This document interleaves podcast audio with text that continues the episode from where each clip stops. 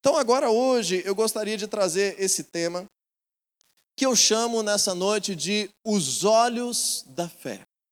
Uma maneira de você enxergar as coisas, enxergar as situações da vida, enxergar a tua relação com Deus. E nós vamos começar desenvolvendo como que é essa fé que nos faz viver de forma transformadora, que nos faz viver de forma abençoada, que nos faz ativar recompensas de Deus, começando em Hebreus no capítulo 11, porém agora no versículo 1. Hebreus 11:1 é um verso da Bíblia muito conhecido e famoso por ser uma definição de fé. E nós precisamos aprender o conceito, a definição de fé. Nós precisamos aprender o que a Bíblia diz que é a fé que nós devemos ter, para que nós possamos viver essa vida que Deus preparou. Então, em Hebreus 11:1 diz assim: Ora, a fé é a certeza daquilo que esperamos e a prova das coisas que nós não vemos. A fé é a certeza daquilo que nós esperamos e a prova das coisas que nós não vemos. Então, Preste atenção, esse início é um pouquinho mais profundo e depois nós vamos ver um exemplo muito claro de uma história bíblica muito nítida em que Jesus nos ensina sobre a fé no contexto que estava acontecendo. Quando nós lemos aqui Hebreus capítulo 11, versículo 1, nós vemos duas grandes áreas que a fé deve ser desenvolvida nas nossas vidas. Primeiro, nós precisamos ter esperanças claras. Nós precisamos saber aquilo que nós esperamos, nós temos que ter uma certeza. Outra tradução lá no João Ferreira de Almeida, na revista e corrigida, diz que a fé, no lugar dessa palavra certeza, é o firme fundamento daquilo que nós esperamos. Na nova versão transformadora, uma outra tradução para português, diz que a fé é a realidade daquilo que nós esperamos. Logicamente, isso não se tornou real de forma natural ainda, mas a nossa fé traz essa certeza, a nossa fé gera esse fundamento e a nossa fé causa esta realidade dentro de nós, na realidade espiritual e na nossa relação com Deus. Então, quando nós não temos esperança alguma, quando nós não sabemos o que Deus tem para nós, nós não estamos vivendo uma vida de fé. Quando nós não temos uma visão clara do futuro, quando nós não estamos olhando para as circunstâncias com uma esperança clara de como Deus pode nos livrar, nós não estamos vivendo com fé.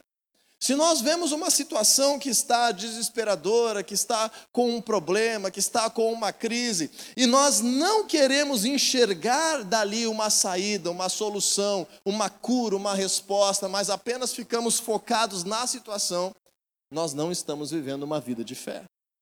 Mais do que isso, essa palavra certeza de Hebreus 11:1, a certeza daquilo que nós esperamos, é uma palavra grega muito interessante chamada hipostasis.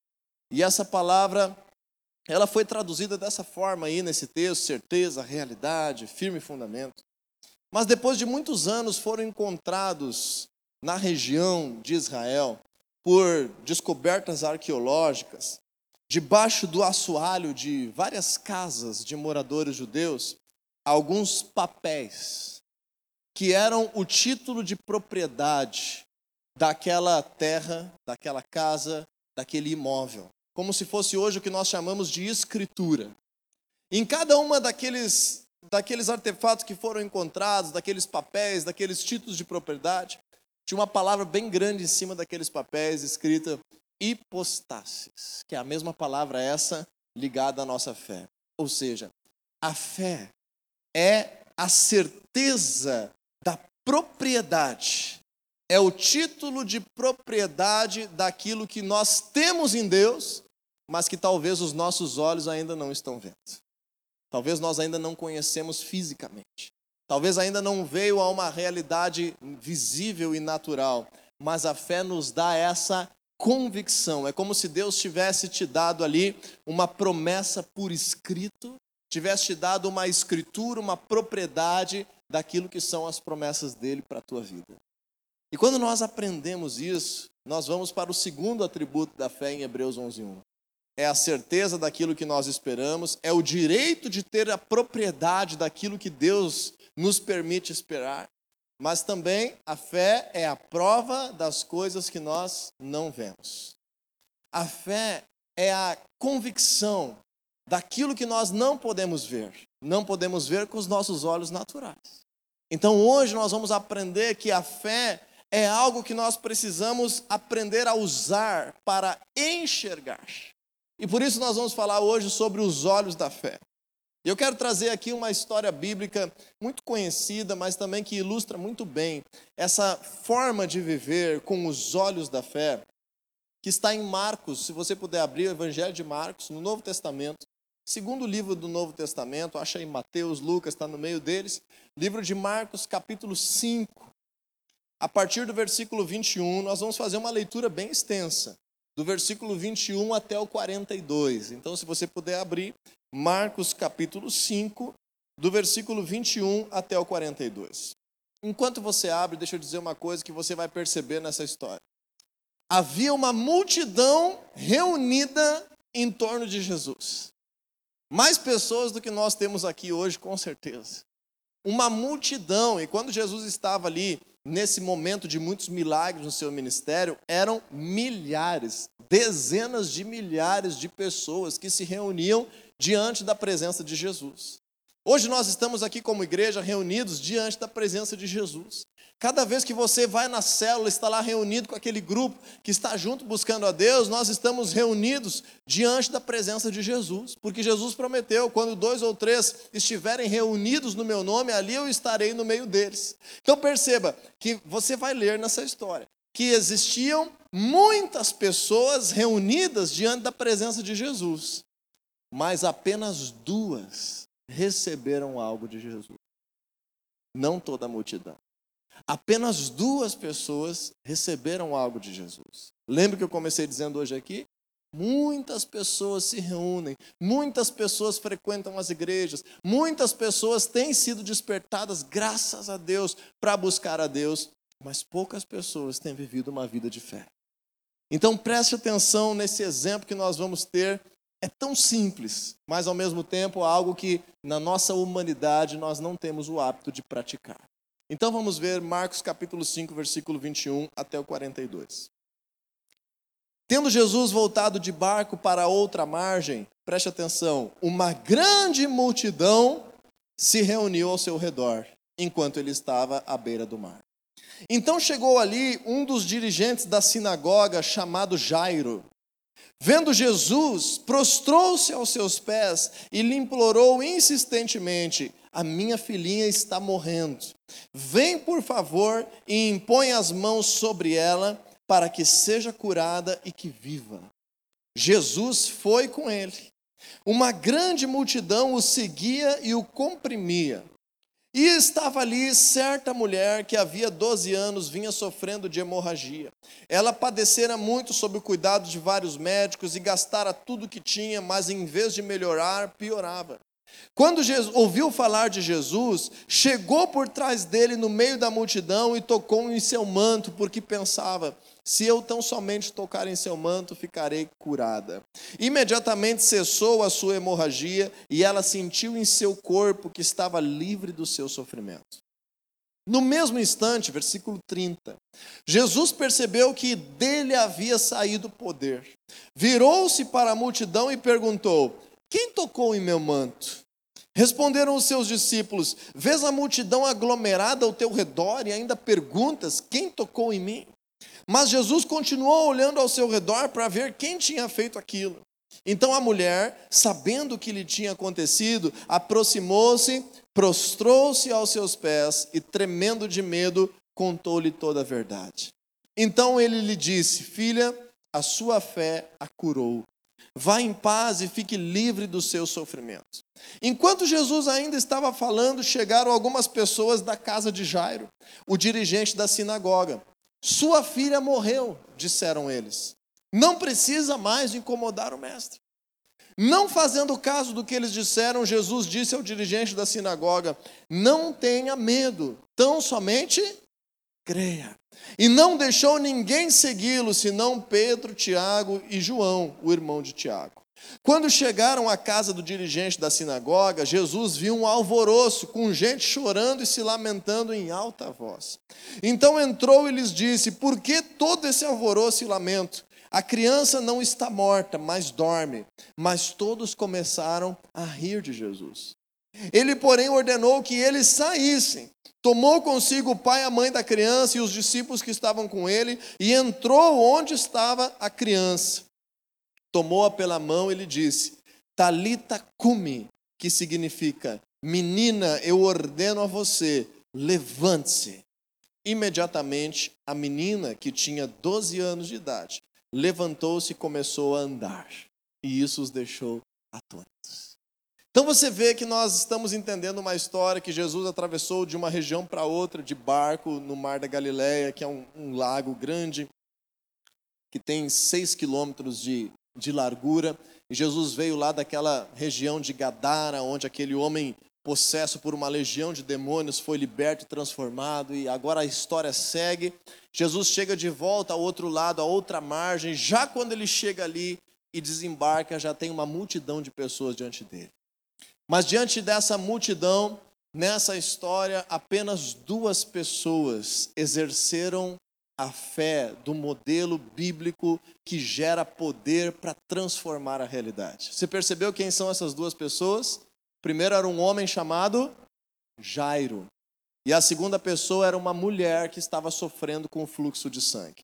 Dentre toda aquela multidão, essas duas pessoas são destacadas nessa história. E nós vemos aqui agora várias coisas que eu quero destacar nessa noite para como nós podemos viver com os olhos da fé. Assim como viveu Jairo, assim como viveu aquela mulher que sofria de uma hemorragia constante há 12 anos, de um fluxo de sangue contínuo, e também assim como Jesus, na forma como ele reagiu a essa situação. Então, em primeiro lugar, eu tenho uma pergunta para te fazer. Qual é o seu tipo de visão diante de uma circunstância difícil na tua vida? Diante de um problema em que você não tem muita saída humana, em que te faltam recursos financeiros, em que te falta saúde, em que te falta uma forma de resolver o teu relacionamento conjugal, o teu relacionamento com os teus filhos, com os teus pais, diante de um problema em que você não sabe como resolver, qual é a tua visão? Qual é a tua forma de ver? Qual, é, qual que é o teu olhar? Então, quero destacar que nós podemos ter três grandes formas de ver. A primeira e mais comum é ver através dos olhos naturais, através das circunstâncias. Então nós vamos ter uma tendência, muitos de nós vamos ter uma tendência de olhar simplesmente os fatos, olhar as pessoas, olhar aquilo que foi dito, olhar aquilo que foi feito, olhar quanto dinheiro nós temos para resolver, olhar qual é o tratamento prescrito, olhar se existe uma possibilidade agora de, de casamento ou de divórcio, olhar aqui se o filho ele está bem acompanhado ou não, qual é o, o tratamento que ele pode ter, olhar tecnicamente as circunstâncias de uma forma natural. Nós devemos fazer isso porque somos humanos e Deus nos deu essa capacidade, mas nós não podemos nos limitar a isso. Aí nós temos um segundo olhar que é o olhar espiritual. E dentro desse olhar espiritual, diante de uma crise, diante de um momento em que nós não sabemos o que fazer, diante de um momento em que nós temos um desafio, um problema, nós temos duas formas de olhar a mesma situação. A primeira é com os olhos do medo, e a segunda é com os olhos da fé. E esses dois são inimigos. O medo é o maior inimigo da fé, e a fé é a maior inimiga do medo. Quando nós estamos de algo que sai da nossa alçada, que sai da nossa forma de saber viver e resolver, nós podemos espiritualmente permitir que o medo cause uma visão de futuro. Lembra? As circunstâncias nos dão, nos dão o diagnóstico natural. As circunstâncias nos dão o diagnóstico do momento, mas é a visão espiritual que vai nos dar um diagnóstico do futuro, um quadro do futuro, uma imagem do futuro. Quando nós deixamos que o medo tome conta, vem uma enfermidade, nós pensamos o quê? Eu vou morrer. Eu vou me dar mal. Eu vou ficar com problema. A minha família vai sofrer. Não vai dar certo. Vai acabar tudo. Quando nós estamos diante de uma crise conjugal, nós já começamos a pensar: quanto será que é a pensão? Como que é será que paga lá para fazer a separação, o divórcio? Como é que é isso? Será que será que ela vai gritar comigo primeiro? Eu já vou preparar aqui o que, que eu vou gritar de volta. Porque o medo nos faz criar uma imagem negativa do futuro. Agora, quando nós permitimos que o Espírito Santo de Deus opere em nós diante de um desafio ou de uma crise, nós precisamos vencer o medo e escolher olhar com os olhos da fé. Diga assim comigo: os olhos da fé. Os olhos da fé é a tua perspectiva de futuro que você gera espiritualmente de acordo com aquilo que Deus prometeu para a tua vida. E isso é que tem que se tornar a tua esperança, a tua certeza, a tua realidade, a tua expectativa, aquilo que você vai trabalhar para acontecer, aquilo que vai encher a tua mente, o teu pensamento, aquilo que vai te dar esperança. E quando nós aprendemos a olhar com os olhos da fé, nós mudamos a nossa perspectiva de vida. E por isso eu gostaria de até honrar aqui nessa noite duas profissões que eu, que eu realmente admiro: os agricultores e os empresários. Não tem como ser um bom agricultor se não for uma pessoa de fé. Não tem como ser um empresário bem-sucedido se não for um homem ou uma mulher de fé. Muitos de nós trabalhamos em circunstâncias, em empresas, em, em associações, como colaboradores, como funcionários, como empregados. E isso nos dá uma série de convicções, uma série de certezas, uma série de seguranças para que cada mês nós tenhamos o nosso rendimento. E muitos de nós, se estamos empregados em algum lugar que está bem alicerçado economicamente, nós podemos fazer tranquilamente, sem fé nenhuma, um parcelamento para três, quatro, cinco anos aí para frente e termos a certeza de que tudo vai dar certo sem precisar ter fé. Agora, quando essa perspectiva vai para aquele que é dono de uma empresa, para aquele que está investindo em toda a sua terra para fazer uma plantação, que ele depende inclusive se vai chover ou se não vai chover. Precisam ser pessoas de fé. Eu gostaria de fazer esse recorte aqui e honrar essas duas profissões. Na minha caminhada é, empresarial, eu, eu atuei como funcionário, como colaborador e depois como gestor. Mas sempre admirei, sempre honrei. Agora, o que nós temos que fazer é pegar essas perspectivas que estão do nosso lado aí no mundo dos negócios, daquele vendedor que trabalha com fé, daquele comerciante que trabalha com fé, daquele empresário que trabalha com fé, daquele agricultor que trabalha com fé, e agora chamar isso para a nossa vida espiritual, para a realidade de todos nós, não importa a nossa esfera de ação, não importa a nossa idade, não importa a nossa habilidade, não importa qual seja a nossa profissão. Nós precisamos ser pessoas que enxergam toda a vida com os olhos da fé. Eu sempre costumo fazer um, um paralelo quando eu ministro esse assunto, e eu quero te fazer esse exercício agora. Se você puder, fecha os teus olhos um instante aí no teu lugar. Relaxa aí, te desocupa as tuas mãos, fecha os teus olhos um instante, respira fundo, enxerga o nada e não pensa em outra coisa a não ser na sua vida e na sua realidade agora. Com os teus olhos fechados agora, imagina comigo o seguinte: amanhã é segunda-feira, vai começar a tua semana. Você talvez tenha atividades em casa, você tem atividades de trabalho, ou talvez você tenha atividade de estudos. Pode ser que você tenha atividades relacionadas à igreja e o teu dia vai passando, você vai ter as tuas refeições e o teu dia vai chegar até anoitecer e você vai ter ali, vai imaginando como é que é a tua rotina. Você vai ter, quem sabe, o convívio com a tua família, ou você vai se deslocar para algum lugar e você vai dormir novamente. E aí vai chegar a terça-feira Talvez seja um dia parecido com segunda, para outro seja um dia diferente, seja um cliente diferente, seja uma matéria diferente na escola, seja uma cadeira diferente na faculdade, seja um cardápio diferente para aquele que vai fazer o almoço, mas é parecido. E aí o dia vai passando, vai anoitecer, você vai descansar e vai passar a terça-feira. E agora imagina que chega quarta-feira, o que você tem para fazer lá? O que você vai fazer nessa quarta-feira? Aproximadamente em linhas gerais, qual é o teu plano? E agora na quinta-feira, muitos têm célula, quarta-feira, quinta-feira, pertence aqui na igreja às células e vão ter esse momento e já conseguem imaginar que estarão indo para sua célula, quem sabe você vai imaginar que vai estar tomando um chimarrão, comendo uma pipoca, conversando com pessoas queridas, falando das coisas de Deus, orando, cantando. E aí você vai para casa, vai descansar, vai chegar sexta-feira. E aí depois vai chegar o final de semana e domingo que vem provavelmente você se vê aqui novamente. Agora fica com os teus olhos fechados ainda e eu vou te fazer uma pergunta talvez um pouco dura. Deus está contigo em todos esses momentos que você imaginou. Mas para quantos deles você precisou de fé para viver? Reflete aí. Para quantos deles você precisou de fé para fazer acontecer algo? Ok, agora você pode abrir os teus olhos novamente. Sabe qual é a conclusão que normalmente nós chegamos? Para nenhum momento. Ah, mas eu creio que Deus existe. Bom, a Bíblia diz, até os demônios creem e tremem. É quase que, que diz assim, grande coisa, você crê e eu que Deus existe. Agora, na prática, para qual desses momentos da tua vida você precisou de fé?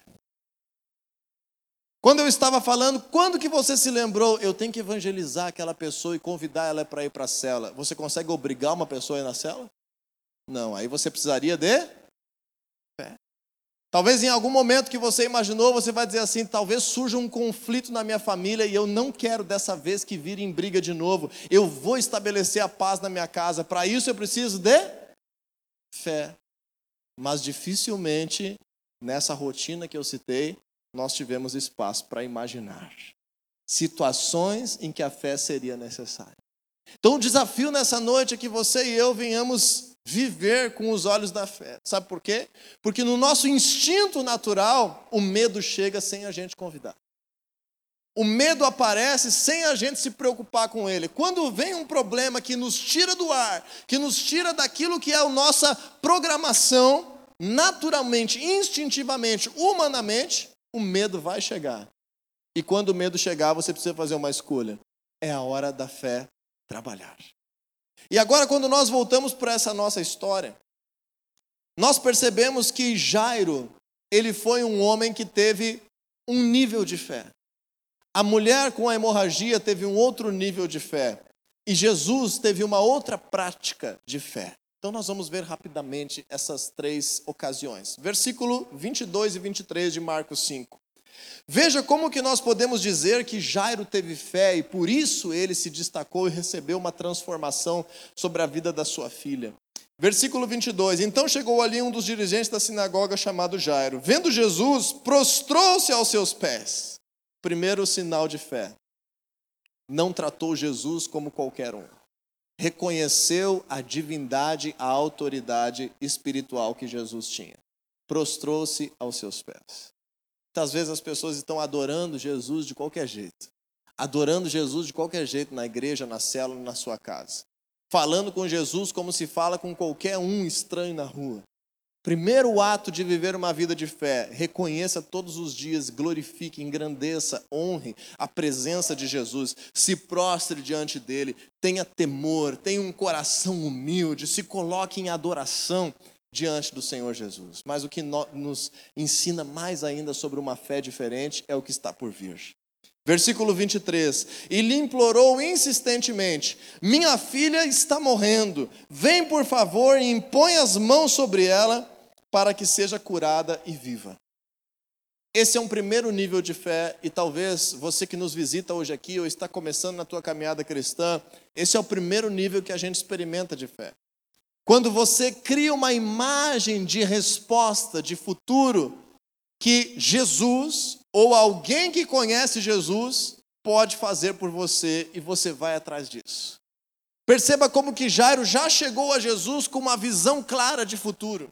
Ele já chegou em Jesus com uma imagem definida de um milagre que iria acontecer. Olha o que ele diz: Jesus, eu preciso de ti, porque a minha filhinha está morrendo, e agora eu preciso que o Senhor vá comigo e imponha as mãos sobre ela, porque eu sei que se o Senhor orar por ela, ela será curada. Isso é uma esperança concreta. Isso é uma certeza, isso é uma visão espiritual. Você está entendendo isso, gente? Vamos agora para a mulher com fluxo de sangue, versículo 27 e 28. um segundo nível de viver com os olhos da fé. Quando Jesus, quando ouviu falar de Jesus, chegou por trás dele no meio da multidão e tocou o seu manto. Agora você lembra que no versículo seguinte, os discípulos dizem assim: Mas Senhor, todo mundo toca em ti. O Senhor está sendo comprimido, todas as pessoas estão lhe tocando. Como assim quem lhe tocou? Perceba que o toque dessa mulher em Jesus causou uma liberação de poder. O toque dessa mulher em Jesus causou uma transformação. Por quê? Porque Jesus escolheu ela, porque Jesus amava mais ela? Não, por causa do versículo 28, que diz assim: Porque ela, essa mulher, antes de tocar em Jesus, ela já tinha na sua mente uma visão de futuro pela fé. Ela pensava: se eu tão somente tocar em seu manto, ficarei curada. Então ela já chegou naquele dia do culto com uma imagem definida.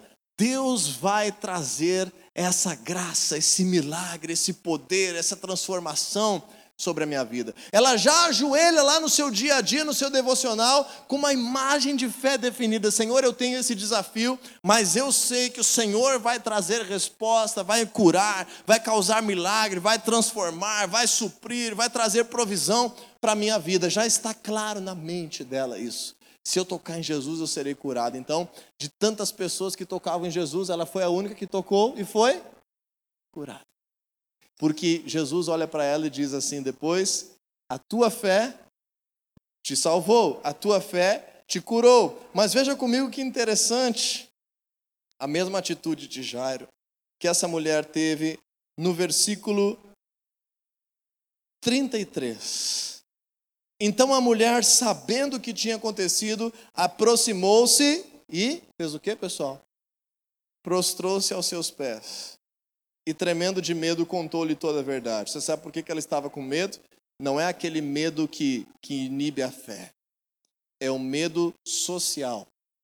Por causa que uma mulher com fluxo de sangue, dentro da lei judaica, era considerada impura e ela não poderia estar em contato com as pessoas. Ela teria que estar isolada. A mulher ficava isolada durante os dias da sua menstruação, e a mulher que tinha algum problema de saúde, de um fluxo constante, tinha que viver de forma isolada, e era contra a lei ela tocar em alguém. Mas Jesus ele não é infectado pelo nosso pecado, nós é que somos infectados pela sua presença, pela sua santidade. Então essa mulher, ela ficou com medo porque ela poderia ser ali linchada, poderia ser ali criticada, poderia ser inclusive sentenciada. Foi por isso que ela teve medo, mas não um medo que inibisse a sua fé. Pelo contrário, a sua fé fez ela vencer esse medo. E agora nós vemos uma terceira atitude, um terceiro olhar de fé. A visão, os olhos daqueles que vinham da casa de Jairo. Veja comigo novamente o versículo 35. Enquanto Jesus ainda estava falando, chegaram algumas pessoas da, cara, da casa de Jairo, o dirigente da sinagoga. O que, que eles disseram? Sua filha morreu. Não precisa mais incomodar o mestre. E isso eu chamo de uma fé negativa.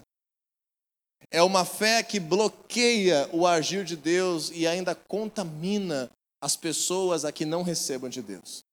E não se impressione pelo fato de você ter alguém, quem sabe, lá dentro da tua casa que critica a tua fé, lá no teu trabalho que critica a tua fé, algum amigo teu que critica a tua fé, porque isso é algo que a Bíblia já declara que nós vamos precisar enfrentar para poder viver transformação. Não culpe essa pessoa, não olhe pelo ponto de vista humano, mas entenda que é algo necessário para que você e eu venhamos crescer e amadurecer na nossa vida com Deus. Quando essa pessoa disse isso para Jairo, você lembra o que Jesus disse? Jairo, tu já tem fé e agora o medo está batendo a tua porta. O que, que ele disse? Não tenha medo, mas somente creia. Você acompanhou aí comigo? Está na sequência do texto, no versículo 36. Não fazendo caso do que eles disseram, Jesus disse ao, ao dirigente da sinagoga: Não tenha medo, mas somente creia. Sabe o que nós aprendemos com isso? E agora nós vamos já para a parte final dessa ministração. Nós aprendemos que Jesus nos ensina muitas coisas sobre como que nós devemos viver a nossa vida de fé. Primeira coisa que Jesus nos ensina aqui é que nós não podemos fazer caso de palavras negativas, palavras derrotistas, palavras de medo que estão ao nosso redor. Nós não podemos fazer com que isso elimine a nossa fé. Nós também aprendemos que existem casos em que a nossa fé libera um milagre instantâneo, como a mulher com fluxo de sangue. E existem casos na nossa caminhada com Deus em que demora um pouco mais. E nesse caminho pode ser que venha lá alguém dizer que não vai dar certo, ou a tua própria mente dizer que já era, que não adianta mais orar sobre isso, que não adianta mais buscar, que não adianta mais servir a Deus. E Jesus nos diz sempre: não deixe o medo tomar conta, não tenha medo, apenas creia. Creia e você verá milagres. Depois nós vemos que Jesus, então, no versículo 37, não deixou ninguém segui-lo, senão Pedro, Tiago e João. Depois, no versículo 38, chegaram à casa de Jairo, tinha um alvoroço, gente chorando e lamentando. No versículo 39, Jesus questiona esse alvoroço e agora Jesus nos ensina que ele é um homem que olha pela fé. E ele agora enfrenta a situação, ele não entra dentro daquela realidade, ele não entra dentro daquela situação negativa de perda. Ele diz: ela não, nem morta está, ela apenas dorme. Jesus falou isso com olhos naturais ou com olhos da fé? Com olhos da fé, porque ela havia morrido.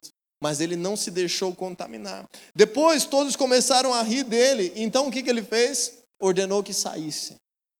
Jesus nos ensina também que para nós termos uma vida que olha pela fé, nós não podemos passar mais tempo com pessoas que estão minando a nossa fé do que com pessoas que podem fazer crescer a nossa fé. Jesus, de propósito, naquele momento de crise, se afastou das pessoas incrédulas, das pessoas que estavam caçoando, das pessoas que estavam zombando. Muito crente não recebe milagre porque fica o dia inteiro mergulhado em um ambiente de incredulidade, de medo, de chacota, o dia inteiro esquecendo daquilo que Deus tem prometido e acha que na oração de cinco minutos vai ficar resolvido. Isso não é uma vida de fé. Jesus nos ensina que para vencer uma crise, para vencer um desafio, nós precisamos deixar para lá os discursos derrotistas. Nós precisamos, naquele momento, não permitir que o medo afete a nossa fé, cause dúvida. Nós precisamos nos afastar de pessoas que estão querendo contaminar aquilo que nós cremos, não nos deixar influenciar por aqueles que não creem. Jesus nos ensina também que nós temos que orar com autoridade. E aí ele chega diante daquela menina Daí no versículo 41, ele toma essa menina pela mão e ele diz: Talita cume, que significa: Senhor, se for da tua vontade, talvez de repente, por acaso, pela tua misericórdia, será que o Senhor poderia, talvez hoje ou amanhã ou na eternidade, fazer com que essa menina levante? Foi assim que Jesus orou? Jesus orou com convicção. Jesus orou com fé. Jesus orou sabendo que essa era a vontade de Deus. E ele disse: Menina, eu ordeno a você, levante-se. Então agora nós aprendemos que o nosso olhar de fé, ele está ligado à forma como nós vemos a vida, à forma como nós lidamos com aquilo que os outros nos dizem, mas também com a forma como nós oramos. E para nós concluirmos, os olhos da fé não podem estar contaminados. Rapidamente, vamos comigo ali em Marcos 11. Marcos 11, 24. Marcos 11, 24. 24 e 25. Os olhos da fé não podem estar contaminados. A lente da tua fé não pode estar embaçada. Quando nós escolhemos vencer o medo, escolhemos ter um olhar espiritual, lembre-se, Marcos 11, 24, Jesus de novo dizendo: Portanto eu digo, tudo que vocês pedirem em oração, creiam que já o receberam e assim sucederá. O que, que isso quer dizer? Quando você orar, ore com uma imagem clara do milagre na tua frente. Quando você orar pela tua célula, ore, mas na tua mente enxergue aquele lugar cheio de visitantes, cheio de pessoas sendo curadas, cheio de gente se dobrando a Jesus, as pessoas que você conhece, todas presentes lá, a tua família lá de mão dadas no teu lado. Quando você estiver orando pela tua célula, ore desse jeito. Quando você estiver enfrentando uma enfermidade, ore já imaginando com uma cena na tua mente que você está curado, que você está disposto, que você venceu essa enfermidade, que você se levantou dessa cama, que essa não é a realidade do teu futuro, é uma realidade completamente diferente, que o Senhor Jesus levou sobre ele as nossas enfermidades e por isso nós podemos ser curados. Quando você orar pelo teu casamento, não ora dizendo assim, meu Deus, e agora me ajuda, que desgraça isso que está acontecendo. Não, você ora enxergando a tua família abençoada. Enquanto você ora, pinte um quadro na tua mente do teu casamento restaurado, da tua casa em harmonia, de você vivendo momentos de alegria, de um futuro, enxergue-se bem velhinho, do lado dessa mulher que hoje está brigando contigo. Tem uma visão de futuro diferente das circunstâncias, de acordo com aquilo que a palavra de Deus afirma.